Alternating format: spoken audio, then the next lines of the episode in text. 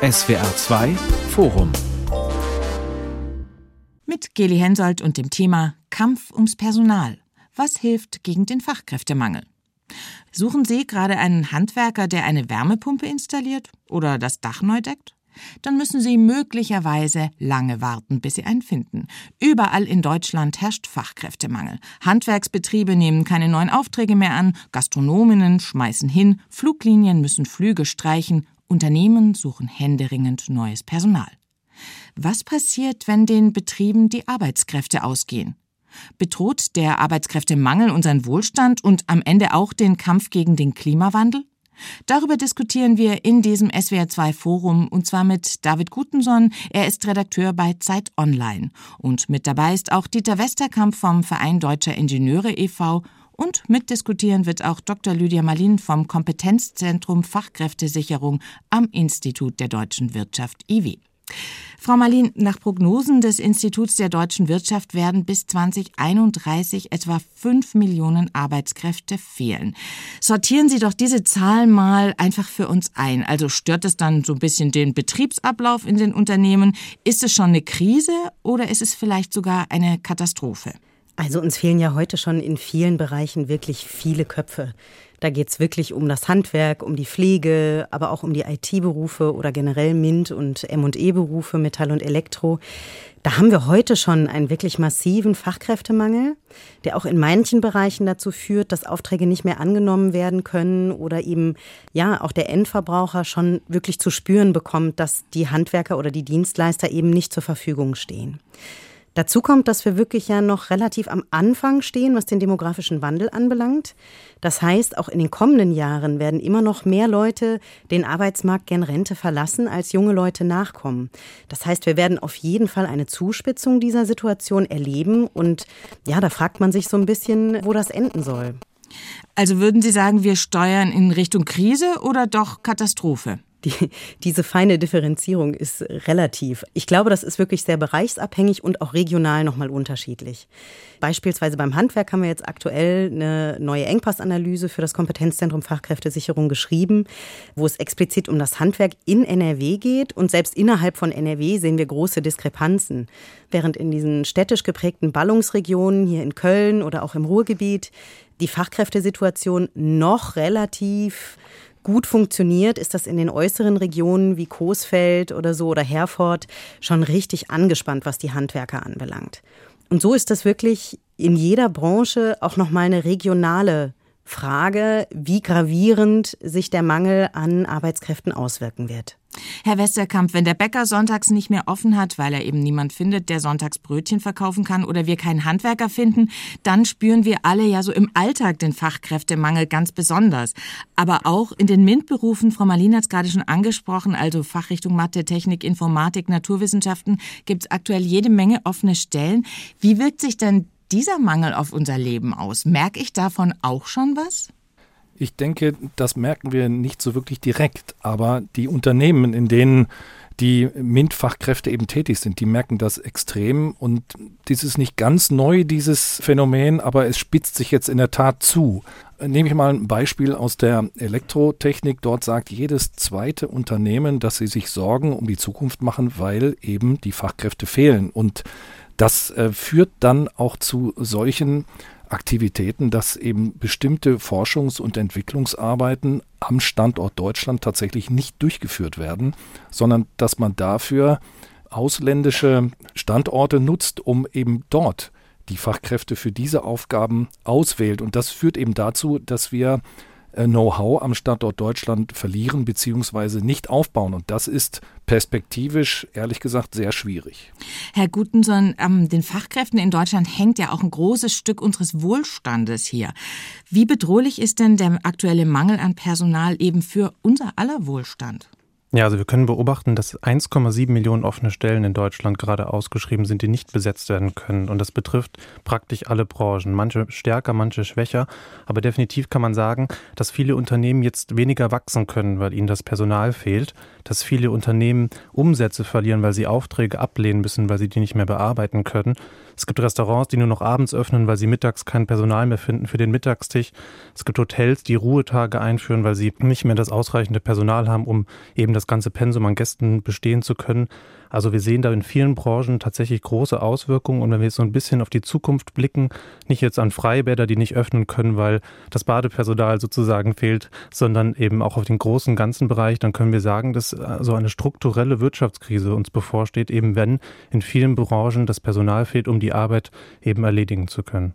Aber was heißt es dann zum Beispiel für die Unternehmen? Also ich habe einfach zu wenig Mitarbeiter, dann muss ich Aufträge ablehnen dann entstehen weniger Produkte. Das heißt, haben wir irgendwann dann auch so eine Art Mangelwirtschaft? Das ist so die große Sorge, die viele Expertinnen und Experten haben, dass wir auf langfristig gesehen in der Richtung Mangelwirtschaft gehen. Gerade auch wenn wir an die Lieferketten denken. Also im letzten Jahr, ich kann mich noch gut erinnern, wir alle wahrscheinlich an diesen Evergiven Transporter, mhm. der im Suezkanal lag. So ein bisschen kann man auch den Fachkräftemangel beschreiben, der die Lieferketten langfristig stören kann, wenn gewisse Produkte nicht mehr erstellt, erbaut und geliefert werden können. Also das ist schon eine strukturelle Krise, vor der wir hier stehen. Da würde ich vielleicht gerne ergänzen. Wir sind ja vor allem in einer Zeit des Umbruchs, wo wirklich die gesamte Wirtschaft vor einem Umbruch steht, wo es um Digitalisierung geht, wo es aber auch um die Klimawende geht oder auch Mobilitätswende. Es sind so viele Themen im Umbruch.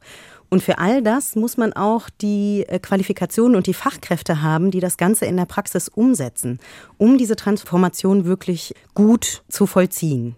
Und also, da noch vielleicht zu ergänzen, was ich auch ganz spannenden Punkt finde, wir haben ja das Problem der schrumpfende Bevölkerung. Also mhm. der große Fachkräftemangel, der beruht mhm. ja darauf, dass es zu wenige junge Menschen gibt, die noch Ausbildungen machen oder die die entsprechenden Berufe ergreifen. Und gleichzeitig aus Unternehmerperspektive muss man auch sehen, wir haben ja auch Märkte, die sozusagen schrumpfen, weil wenn weniger Menschen Produkte kaufen können und gleichzeitig weniger Menschen in den Betrieben arbeiten können, gibt es sozusagen eine Doppelbelastung für Unternehmen auf beiden Seiten. Also der Absatz ist geschwächt und gleichzeitig fehlt die Arbeitskraft um neue Produkte nachzuliefern, um eben das Geschäft zu machen, das die Unternehmen eigentlich machen wollen.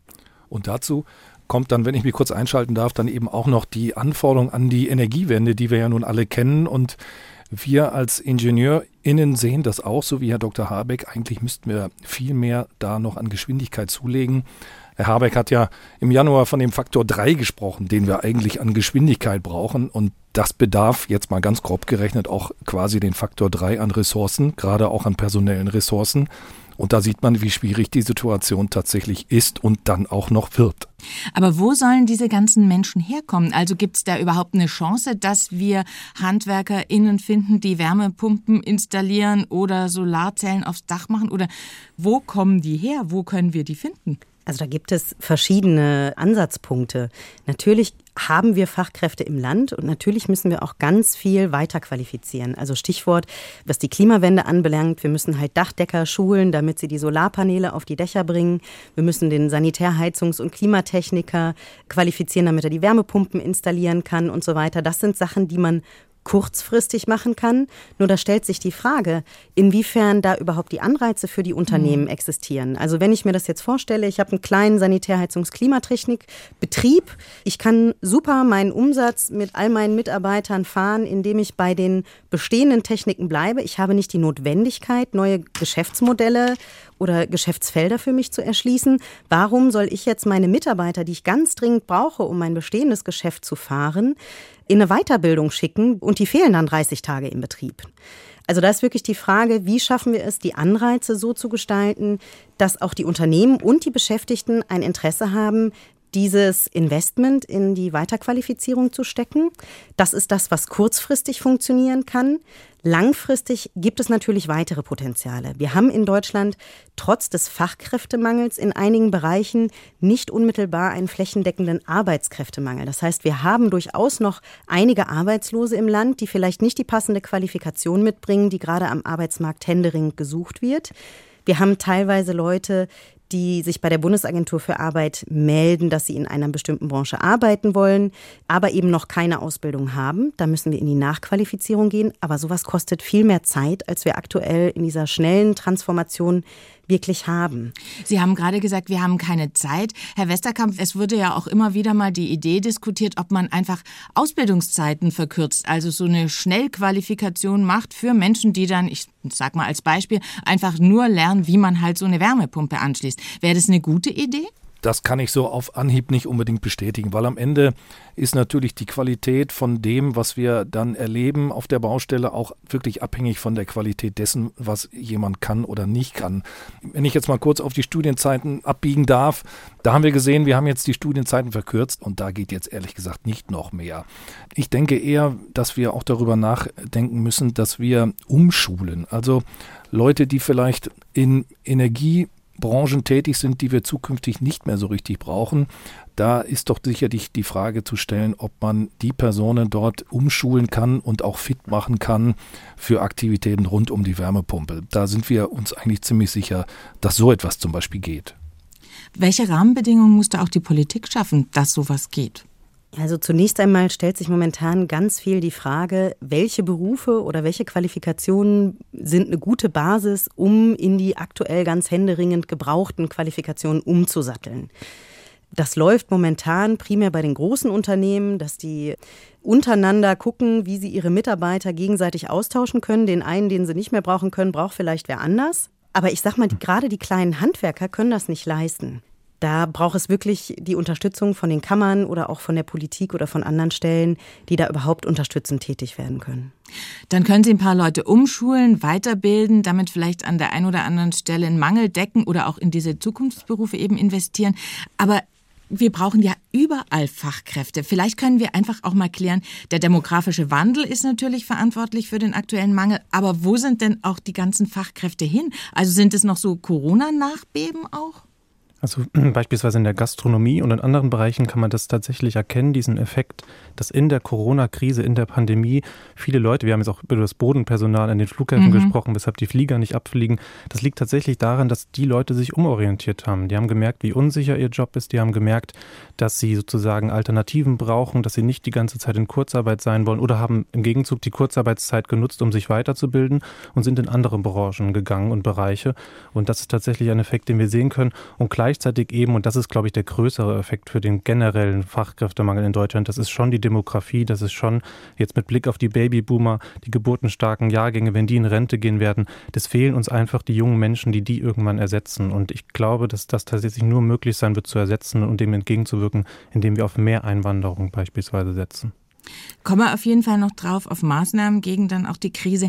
Aber ich würde noch mal kurz bei dem aktuellen Stand bleiben und wie uns der Fachkräftemangel eben auch zu schaffen macht. Also wir haben gerade gehört, natürlich die zukunftsträchtigen Berufe oder die, die wir gerade für die Energiewende brauchen. Da sind ganz viele äh, neue Menschen natürlich gefordert. Aber da spielen ja auch ganz viele andere Bereiche wieder mit rein, in denen auch schon der Mangel herrscht. Zum Beispiel in der Pflege. Also wenn ich keinen Pflegeeinrichtungsplatz für meine Mutter oder meinen Vater bekomme, dann kann ich vielleicht nicht Vollzeit arbeiten. Also hängt da alles mit allem zusammen und es ist deswegen auch so kompliziert? Ja, definitiv. Das ist das Ever-Given-Beispiel, das ich versucht habe, eben so ein bisschen anzubringen, um zu erklären, dass wirklich alles mit allem zusammenhängt. Also genau mhm. das, was mhm. Sie gesagt haben. Wenn in der Pflege der Personalmangel herrscht, dann müssen mehr Menschen häusliche Pflege übernehmen und können nicht arbeiten.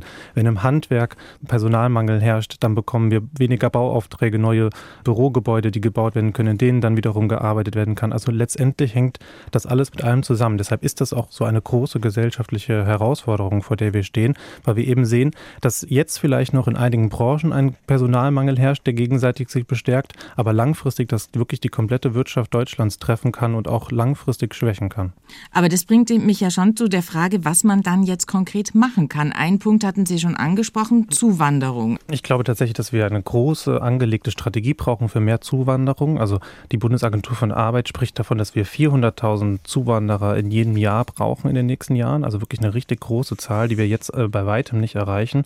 Wie gesagt, es gibt einige Branchen, Branchen, in denen wird das aktiv versucht. Da gibt es wirklich einen Wettbewerb um Fachkräfte. Der wird aber demnächst weltweit passieren. Also wir haben nämlich natürlich eine Perspektive vor uns, in der wir sehen können, dass wir nicht das einzige Land sind, das Fachkräfte braucht. Also viele Länder, gerade in der Europäischen Union, brauchen ja Fachkräfte und die konkurrieren miteinander um diese Fachkräfte. Also da haben wir wirklich eine ganz große Aufgabe vor uns. Ja, und wie gut sind wir in diesem Umfeld dann aufgestellt? Also wie attraktiv ist auch Deutschland dann in diesem Konkurrenzumfeld? Da wird sich ja auf jeden Fall absehbar noch einiges tun. Es stand im Koalitionsvertrag, dass es da eine Änderung geben soll und meines Wissens ist das auch schon in Arbeit. Wir sehen allerdings, dass das nicht so trivial in der Umsetzung ist. Das eine, Sie haben es schon angesprochen, die Attraktivität. Es gibt vielleicht andere Länder, wo entweder die Sprache schon verfügbar ist, wie Großbritannien oder Kanada oder sowas, äh, gerade Kanada als klassisches Einwanderungsland, wo vielleicht die Sprachbarriere nicht so das Riesenproblem ist. Und das andere sind momentan bei uns auch echt noch bürokratische Hürden, mhm. was die Visa-Verfahren und so weiter anbelangt. Also ein, ein, Unternehmen, wenn es im Ausland wen gefunden hat, den es einstellen möchte, dauert das mindestens ein Jahr, bis die denjenigen überhaupt das erste Mal zu Gesicht bekommen. Und das ist jetzt speziell für ein kleines Handwerksunternehmen keine Perspektive, die sie permanent fahren würden. Die sind ja eher auf kurze Sicht unterwegs und das ist ein Rieseninvestment in die Anerkennung der Qualifikation beispielsweise zu investieren und auch in die Visa. Wenn man dann nicht weiß, ist derjenige in einem Jahr überhaupt noch willens, überhaupt noch zu kommen oder springt er dann doch noch irgendwie ab oder brauche ich den dann überhaupt noch? Also das ist, glaube ich, ein großes Problem. Das also, ist auch das, was wir hören, dass also die Hürden doch teilweise noch zu hoch sind. Und gerade wenn man sich noch nicht am Standort Deutschland befindet, da überhaupt erstmal den ersten Fuß hier auf deutschem Boden zu setzen, das scheint noch sehr kompliziert zu sein. Und wenn ich nochmal so in die Regionen gucke, wir brauchen in der Tat mehr Zuwanderung und vielleicht könnte es helfen, auch noch bessere Angebote für solche Studierende zu schaffen, die aus dem Ausland für das Studium hierher gekommen sind. Und es wäre doch gut, mhm. wenn die die erste Zeit zumindest auch hier in Deutschland Arbeit finden.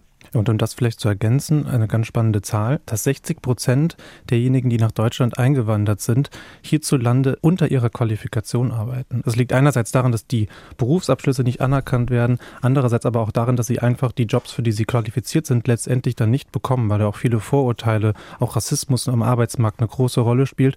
Und das ist natürlich ein riesengroßes Potenzial, wenn wir das sehen, dass viele Menschen, die hier in Deutschland leben, eigentlich unter ihrer Qualifikation arbeiten und tatsächlich eigentlich die Fachkräfte von morgen sein sein könnten, aber vielleicht stattdessen Hotels putzen oder andere Dinge tun.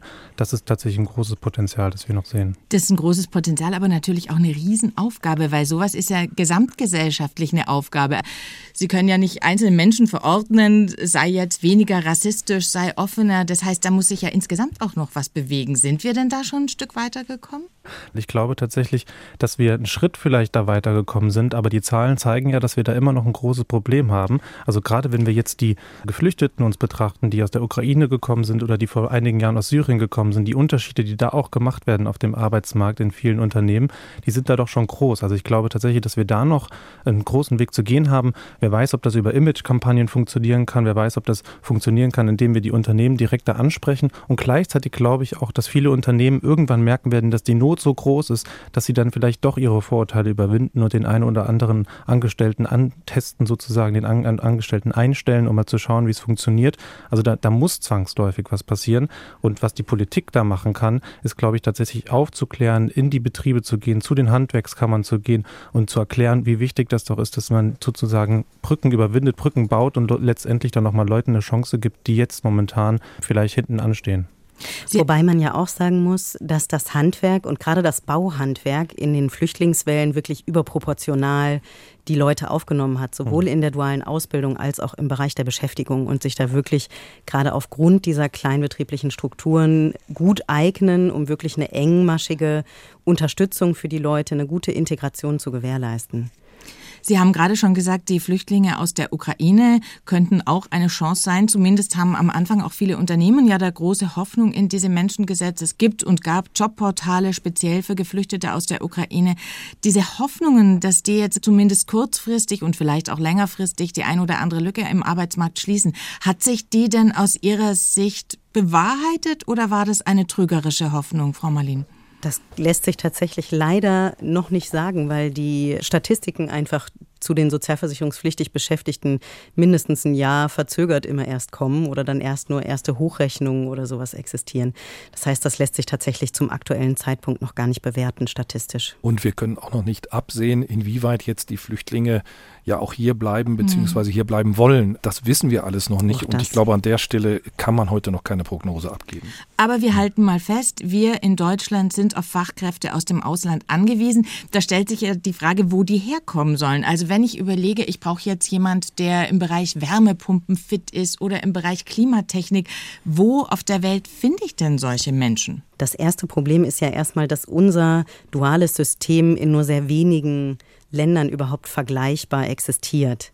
Das heißt, wir haben einen relativ hohen Standard in der dualen Ausbildung, der uns auch den Ruf bringt. Andere Länder kommen zu uns und fragen uns, wie macht ihr das, dass eure Leute so gut qualifiziert sind und versuchen von uns zu lernen, was die Qualifizierung anbelangt. Das heißt aber im Umkehrschluss auch, dass die Leute, die in anderen Ländern arbeiten, insbesondere auch außerhalb der Europäischen Union, eben nicht über solche Qualifikationen verfügen und hier erst qualifiziert werden müssen und somit auch nach der Anwerbung nicht unmittelbar als Fachkraft eingesetzt werden können, sondern erst noch nachqualifiziert werden müssen. Und ich glaube tatsächlich auch, dass wir uns den Luxus der Auswahl, den Luxus des Aussiebungseffektes, welche Länder, welche Berufe aus welchen Bereichen wir jetzt wollen, den können wir uns vielleicht jetzt noch leisten, aber langfristig wird das sehr, sehr schwierig, weil wir eben im Wettbewerb mit vielen Ländern stehen, denen es vergleichbar geht wie mit uns, also die auch einen großen Fachkräftemangel haben und eben um die großen Talente, um die großen großen äh, jungen Fachkräfte werben. Also das wird gar nicht so einfach sein zu sagen, wir suchen uns die besten Länder, den besten Markt sozusagen da aus. Und ein Markt beispielsweise, den wir total ignorieren, der ist Afrika. Also wenn man in die Zahlen schaut, dann sehen wir, dass nur 17.000 Beschäftigte aus dem ganzen Kontinent Afrika im letzten Jahr nach Deutschland gekommen sind, um hier zu arbeiten. Also das sind äh, Märkte, auf die wir noch viel mehr schauen müssen und dafür, wo wir, glaube ich, noch viel offener sein müssen für. Aber das erfordert natürlich von den Unternehmen auch eine große Investition und auch die Bereitschaft, eben, wie Sie gerade gesagt haben, nicht den idealen Bewerber, die ideale Bewerberin zu suchen, sondern auch jemand zu nehmen, der vielleicht nicht ganz passt, der vielleicht noch an der einen oder anderen Stelle ein bisschen mehr lernen muss. Ist denn diese Bereitschaft da mittlerweile? In weiten Teilen der Wirtschaft auf jeden Fall schon, würde ich so sagen. Wir sind immer wieder im Projektrahmen bei personaler Austauschkreisen oder so in der Fläche im Land unterwegs. Und man merkt wirklich, dass die Unternehmen begriffen haben, dass wir mittlerweile eben einen Arbeitnehmermarkt haben. Das heißt, dass die Unternehmen sich bewerben müssen, dass sie mit Employer Branding und so weiter wirklich ihre Vorzüge präsentieren müssen, um überhaupt noch wen zu finden. Ich denke auch, dass das wirklich in den Unternehmen verstanden ist, um vielleicht einfach noch einmal eine Zahl zu präsentieren. Also bei dem Thema Ingenieurberufe im Bauwesen auf einen arbeitslosen Bauingenieur kommen 6,9 freie Stellen. Also da sieht man es praktisch der Faktor Wahnsinn, 7 ja. und das sind einfach Leute, die sind insgesamt nicht da und da muss man als Arbeitgeber einfach etwas tun und dazu gehört auch Leute einzustellen, die man dann eben noch weiter qualifizieren muss. Das höre ich eben auch schon ziemlich lang und das sagen ja auch schon alle Unternehmen, dass sie das eigentlich machen. Aber wenn wir in die Realität gucken, Herr Gutenson, passiert das wirklich oder ist es im Moment noch so ein bisschen Sonntagsrede? Ich glaube, dass es schon branchenspezifisch tatsächlich unterschiedbar ist. Also wir können sehen, dass zum Beispiel in der Pflege oder auch im Handwerk das tatsächlich geschieht. Also da gibt es viele kleine Betriebe, in denen die Hürde vielleicht geringer ist und denen das dann noch eher probiert wird. Aber trotzdem sehen wir an den Zahlen, dass es nicht flächendeckend passiert. Das liegt aber nicht unbedingt daran, dass die Unternehmen nicht die Einstellung haben und sagen, ja, wir würden jetzt hingehen und die Fachkräfte einstellen, sondern liegt tatsächlich daran, dass zu wenige Fachkräfte aus dem Ausland nach Deutschland kommen. Also das ist wieder ein strukturelles Problem. Ich glaube, es geht auch nicht nur um Fachkräfte auf dem Ausland. Es geht ja auch um die Menschen, die hier schon in Deutschland sind und keinen Job haben, weil sie zum Beispiel auch nicht gut genug qualifiziert sind, dass sie überhaupt eine Berufsausbildung anfangen können. An dieser Stelle wäre ja auch noch eine Schraube, an der man drehen könnte. Frau Marlin. Ja, aber wie gesagt, meistens ist das Problem tatsächlich die Zeitkomponente dass jemand, der den Betrieb laufend hat, auch vielleicht gar nicht mehr expandieren möchte dann lieber und lieber das an Aufträgen abarbeitet, was er mit der aktuellen Belegschaft schafft, als jetzt drei oder sogar länger äh, Jahre in die Qualifizierung zu investieren wo man noch nicht so genau weiß, hält derjenige das durch. Also gerade wenn wir über Langzeitarbeitslose oder Menschen, die halt wirklich schon eine Karriere an irgendwelchen Maßnahmen bei der Bundesagentur für Arbeit durchlaufen haben, ist natürlich die Sorge bei den Unternehmen, dass dieses Engagement irgendwann ins Leere läuft. Ne? Wie lässt sich denn dieser Verdacht zumindest abmildern oder anders gefragt, welche Unterstützung brauchen denn die Unternehmen, dass sie sich vielleicht eben doch drauf einlassen? Ist es eine finanzielle Unterstützung, die vielleicht die Politik gewährleisten müsste oder muss man die Schulen noch stärker mit ins Boot holen oder die sozialen Träger? Was wäre da denkbar?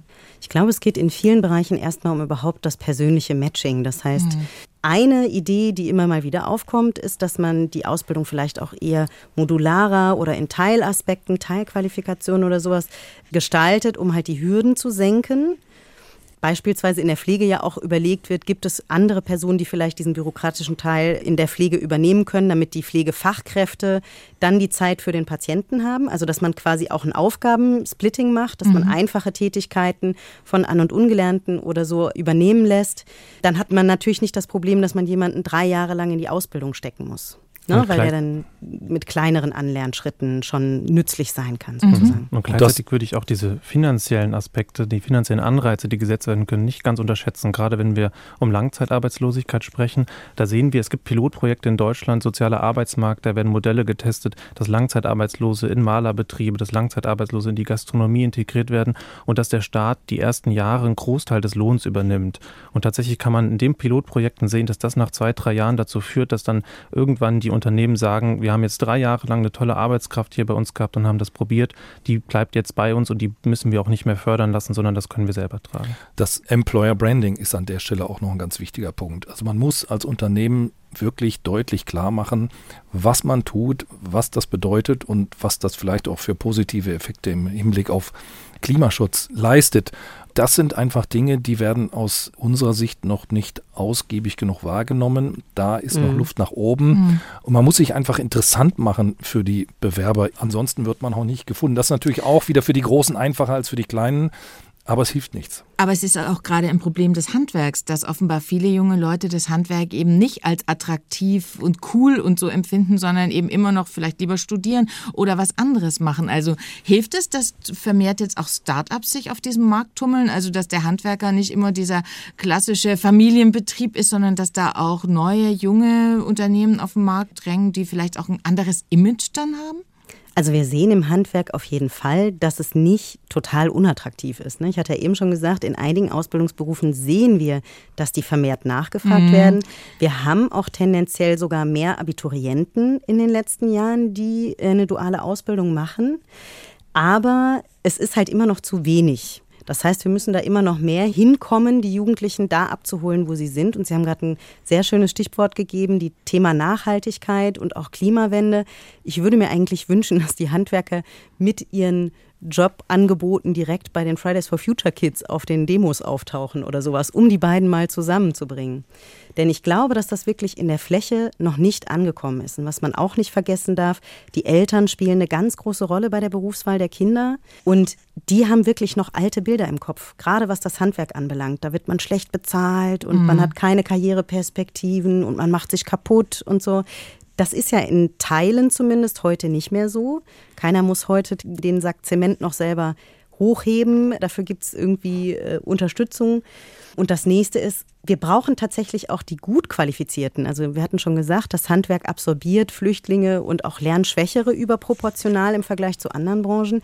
Wir brauchen aber auch da Innovationstreiber und kluge Köpfe, die in den nächsten Jahren bereit sind, die Betriebsinhaber, wenn sie denn in Rente gehen, zu ersetzen. Aber tatsächlich brauchen sie beides. Sie brauchen vielleicht auch die junge Frau oder den jungen Mann, der sich vorstellen kann, in der Bäckerei zu arbeiten oder mhm. auch in der Metzgerei. Und da haben sie natürlich nicht dieses Image vom Klimaretter, der Klimaretterin, was sie ja. da promoten können. Also was kann man da tun, damit eben auch solche Berufe nicht aussterben, weil sie einfach immer unattraktiver werden? Müssen wir da mal über Geld reden zum Beispiel?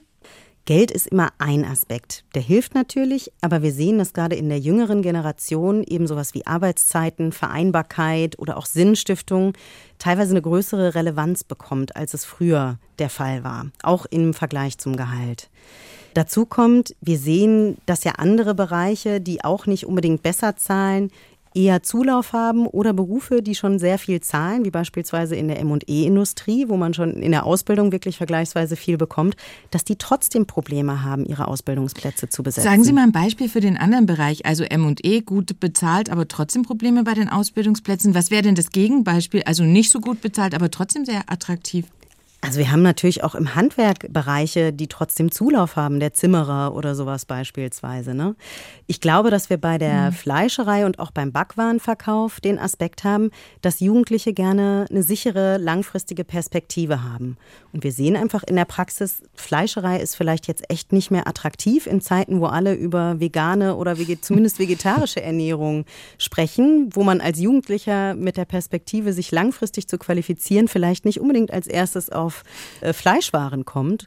Und bei der Bäckerei ist das Problem, dass wir diese Ketten sehen, wo es eben nur noch um den Verkauf geht und nicht mehr um wirklich das Bäckereihandwerk. Wenn ich auch noch mal kurz aus der Sicht der Ingenieurinnen und Ingenieure berichten kann, da ist ganz klar so, da werden in Bewerbungsgesprächen schlichtweg gewisse Forderungen auf den Tisch gelegt und die fangen nicht unbedingt beim Thema Geld an, sondern mhm. das ist genau das, wie kann ich die Work-Life-Balance äh, vernünftig gestalten, kann ich hier und da noch irgendein Benefit rausholen, bis hin zu, kann ich das in vier Tagen die Woche machen. Also das Thema Geld ist wirklich nicht an Prio 1. Jetzt haben Sie gesagt, man muss da den Bewerberinnen und Bewerbern ein Stück weit auch entgegenkommen. Vielleicht profitieren die dann auch vom Fachkräftemangel, weil sie eben begehrt sind und dann ganz neue Forderungen stellen können. Wie passt denn da die Forderung des BDI-Chefs dazu, der gesagt hat, gut gegen Fachkräftemangel wäre zum Beispiel eine 42-Stunden-Woche? Weil wenn wir halt weniger werden, dann müssen die wenigeren Menschen eben mehr arbeiten. Also ich habe das auch sofort gelesen und habe das sofort verstanden, worum es dabei geht. Bei uns war das tatsächlich so. In der jüngeren Generation fand man das tatsächlich gar nicht so witzig, weil äh, das, was ich gerade gesagt habe, kann ich das in einer Vier-Tage-Woche machen. Da ist man eher anders unterwegs und versucht tatsächlich die Work-Life-Balance zu optimieren. Wir haben ja auch schon über das Thema Zuwanderung gesprochen. Also wir wollen ja auch einen attraktiven Arbeitsmarkt gestalten. Also wir wollen ja auch wirklich, dass Unternehmen die Chance haben, Leute abzuwerben, ob von anderen Unternehmen, ob auf dem Ausbildungsmarkt oder aus dem Ausland. Und das wird mit solchen Modellen, wenn wir jetzt sagen 42-Stunden-Woche, tatsächlich nicht funktionieren. Also gerade junge Menschen, wir haben es ja schon angesprochen, die wollen eher die Vier-Tage-Woche, die können sich keinen Acht-Stunden-Tag mehr vorstellen. Die wollen eher Workation haben, die wollen Familie und Beruf miteinander vereinbaren fahren können. Und wenn wir jetzt hingehen und in gewissen Branchen die 42-Stunden-Woche einführen, dann glaube ich, dass wir diese zwei Stunden mehr an Arbeit, die wir vielleicht generieren, an anderer Stelle auf jeden Fall verlieren werden. Ganz abgesehen davon, dass zwei Stunden mehr nicht unbedingt heißt, dass wir zwei Stunden produktiver sind. Verschiebt sich denn da im Moment was? Also so das Kräfteverhältnis zwischen Arbeitgeber, Arbeitgeberin und Arbeitnehmerin? Ja, definitiv. Also wir sehen ein goldenes Jahrzehnt für Angestellte, so kann man das zusammenfassen. Das kommt auf uns zu, weil eben diese Angebot-Nachfrage-Logik entsteht. Wenn meine Arbeitskraft sehr gefragt ist und gleichzeitig gibt es wenig Konkurrenz um diesen Jobs, dann habe ich natürlich eine ganz andere Stellung gegenüber potenziellen Arbeitgebern. Ich kann ganz andere Forderungen anstellen, was das Gehalt angeht, eben aber auch die Work-Life-Balance. Also da sehen wir eine klare Machtverschiebung hin zu Angestellten, zumindest in den Berufen, in denen Angestellte sich, und das wird in vielen Branchen in den nächsten Jahren so sein und ist teilweise auch jetzt schon schon so, in denen die sich eben frei aussuchen können, welche Stellen sie annehmen wollen und welche nicht. Also da wird es auf jeden Fall eine Verschiebung hin zu den Angestellten geben. Und welche Folgen hat das dann? Das ist vor allem deshalb problematisch, weil wir ja eigentlich bräuchten, dass wir uns alle ein Leben lang weiterbilden. Wenn ich aber auch ohne Weiterbildung dann halt einfach beim Nachbarunternehmen weiterarbeiten kann, habe auch ich als Mitarbeiter dann eine geringere äh, Motivation, wirklich in Weiterbildung zu investieren. Und ich würde den Bogen da gerne noch ein bisschen größer machen, denn wenn hinterher die Qualifikation nicht steigt und wir das nicht umsetzen können in Innovationen und darum in neue Produkte und darum auch in Wertschöpfung, die wir auch exportieren können, dann hat das am Ende wirklich gravierende Nachteile für den gesamten Standort. Das darf man wirklich bei der Sache nicht vergessen. Hm. Und wir reden ja auch über so Dinge wie Lohnpreisspirale, gerade über die Inflation, also die Preise, die steigen. Und natürlich könnte das langfristig auch so eine Art Effekt sein, dass jetzt natürlich die umworbenen Fachkräfte für sich bessere Arbeitszeiten, aber auch eine bessere Bezahlung heraushandeln können in den nächsten Jahren. Und das wird sich natürlich dann auch langfristig in unseren Preisen in fast allen Produkten widerspiegeln. Trotzdem gibt es die Forderung nach einer Erhöhung von Löhnen. Sie, Herr Gutensson, hatten gerade ja erst für die Zeit ein Interview mit dem Chef einer großen Stellenbörse. Der hat gesagt, ein Mittel gegen den Fachkräftemangel könnte sein, den Mindestlohn zu hm. erhöhen. Also können Sie uns jetzt nochmal erklären, was kann das dann zum Beispiel bringen? Genau, also seine Position war tatsächlich zu sagen, wir müssen den Mindestlohn auf 20 Euro oder mehr erhöhen, um nämlich bestimmte Synergieeffekte zu erzeugen. Also das, das sollte sozusagen dazu führen, dass Unternehmen, kleinere Betriebe mehr auf Automatisierung setzen, mehr auf Robotik einsetzen. So nach dem Motto, wenn Arbeit teuer wird, dann müssen wir hingucken und schauen, wie wir sie in kleinen überflüssig machen können. Also ganz praktisches Beispiel an der Supermarktkasse, wenn, wenn der Mindestlohn plötzlich auf 20 oder noch höher steigt, dann müssen vielleicht die Entscheider vor Ort schauen, ob sie nicht mehr auf Selbstzahlerkassen setzen. Also wirklich Personal überflüssig machen. Und die These war, und das finde ich tatsächlich auch ganz interessant und plausibel, wenn wir gering qualifizierte Jobs überflüssig machen, indem wir sehr hohe Löhne als Mindestbedingung sozusagen machen, dann können wir diese Menschen, also die Küchenhelfer, die Lageristen oder die Kassiererin,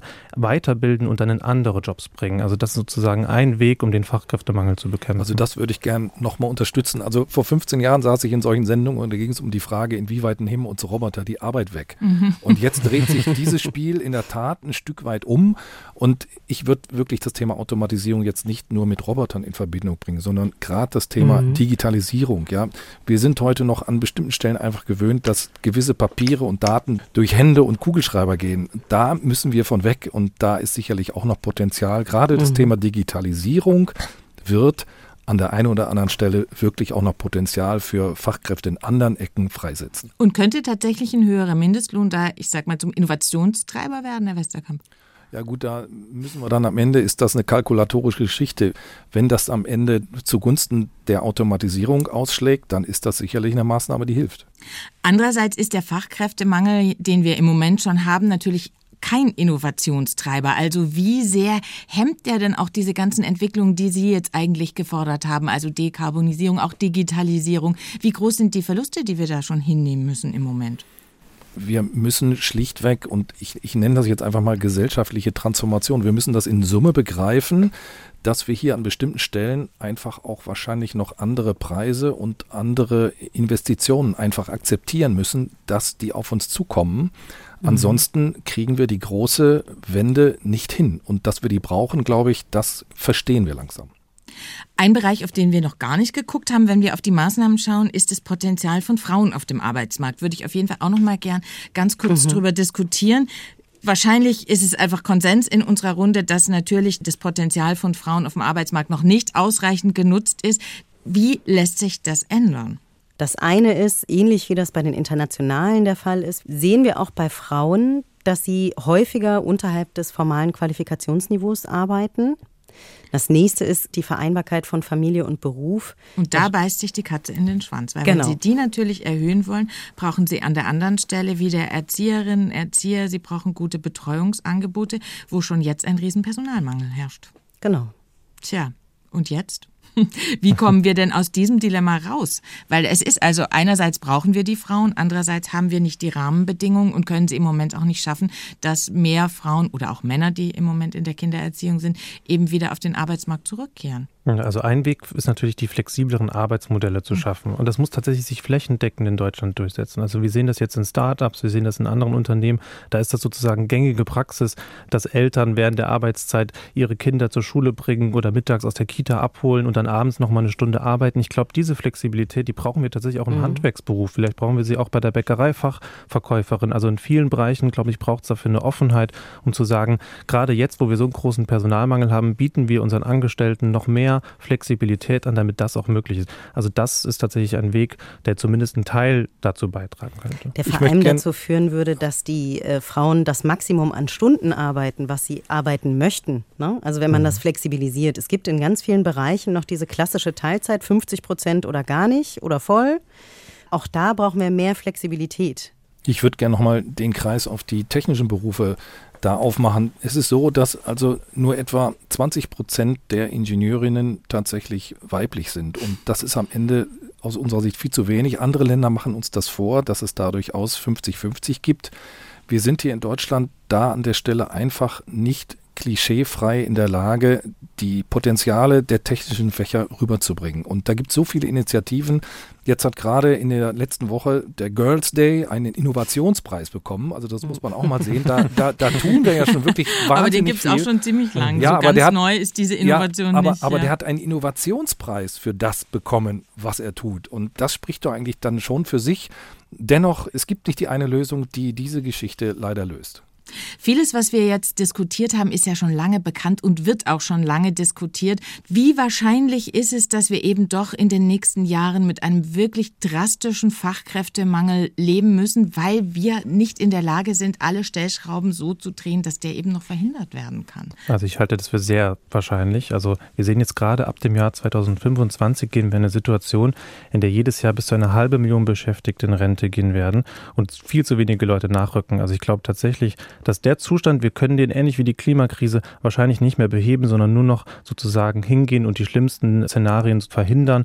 Also wir müssen natürlich jetzt loslegen, besser schon gestern, um Maßnahmen zu ergreifen, um dagegen zu wirken. Aber dass wir einen langfristigen Fachkräftemangel in Deutschland haben werden, das wird auf jeden Fall passieren. Vielleicht müssen wir auch noch mal darüber nachdenken, Menschen länger in ihrem Beruf zu halten. Also ich kenne immer noch Leute, die gehen mit 60 in einen Ruhestand, wo ich denke, hm, eigentlich sind das doch wirklich mhm. erfahrene mhm. Kolleginnen und Kollegen und die nehmen ja nicht nur, äh, ich sag mal, sich selbst als Arbeitskraft aus dem Markt, sondern auch noch die Erfahrung. Mhm. Und Erfahrung ist etwas, die müssen sie machen, die können sie nicht lernen. Das ist dann einfach gleichzeitig mit weg. Und auch das ist ja. noch eine Frage der Weiterbildung tatsächlich. Also ich habe in den letzten Jahren viel über Pflege recherchiert. Da sehen wir das ganz oft. Kaum eine Pflegekraft schafft es bis zum Rentenalter in Vollzeit oder auch nun halbtags irgendwie zu arbeiten. Das ist fast nicht möglich. Und all diesen Menschen müssten wir anbieten ab einem gewissen Alter, dass es die Chance gibt auf Weiterbildung, dass es die Chance gibt, Führungskraft zu werden. Also da müssen wir viel flexibler sein, damit mhm. Menschen überhaupt ins Rentenalter kommen oder vielleicht sogar über das offizielle Rentenalter hinaus arbeiten können, eben weil die Belastung in gewissen Berufen nicht mehr so stark ist dann.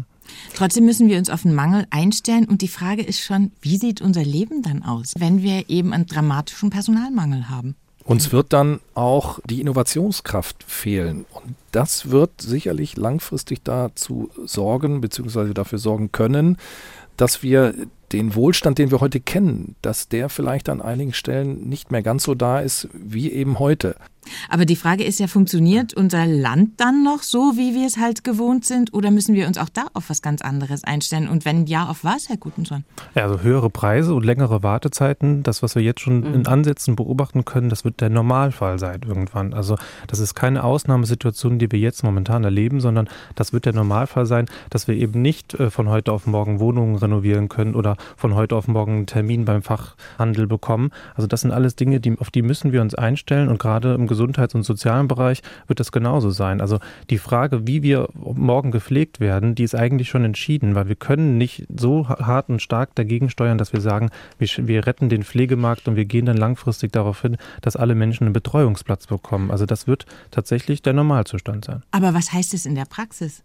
In der Praxis heißt das für den Einzelnen, dass wir uns darauf einstellen müssen, dass der Wohlstand, den wir heute haben, die Verhältnisse, die wir heute haben, langfristig sukzessive abnehmen wird.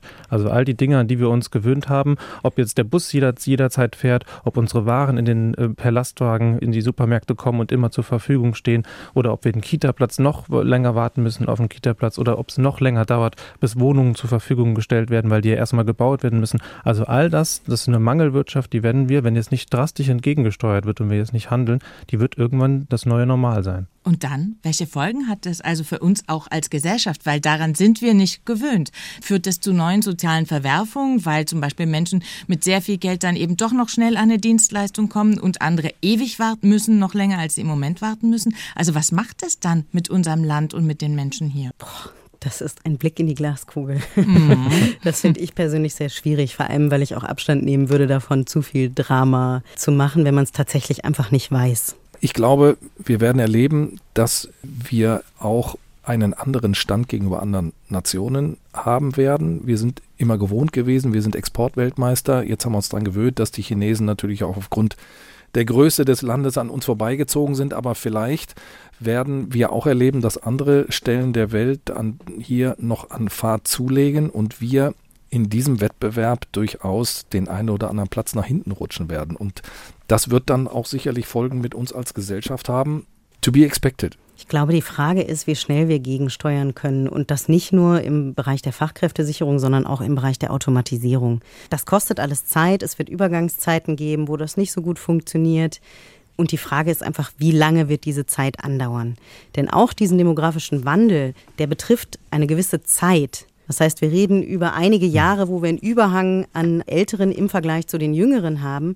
Aber die nachkommenden Generationen sind dann ja wieder etwas homogener in der Größe. Das heißt, es ist kein rein linearer Trend. Das heißt aber auch, Sie sagen, man müsste jetzt gegensteuern. Ist denn dafür im Moment die Zeit? Man hat ja so das Gefühl, alle sind ständig mit irgendwelchen Krisen beschäftigt. Bleibt da die Zeit, so langfristige Pläne zu entwickeln, damit uns eben ein Katastrophenszenario, was wir alle nicht wollen, auf jeden Fall erspart bleibt? Das passiert ja tagtäglich. Also zum einen, jedes Unternehmen macht das jeden Tag in seinem Geschäft.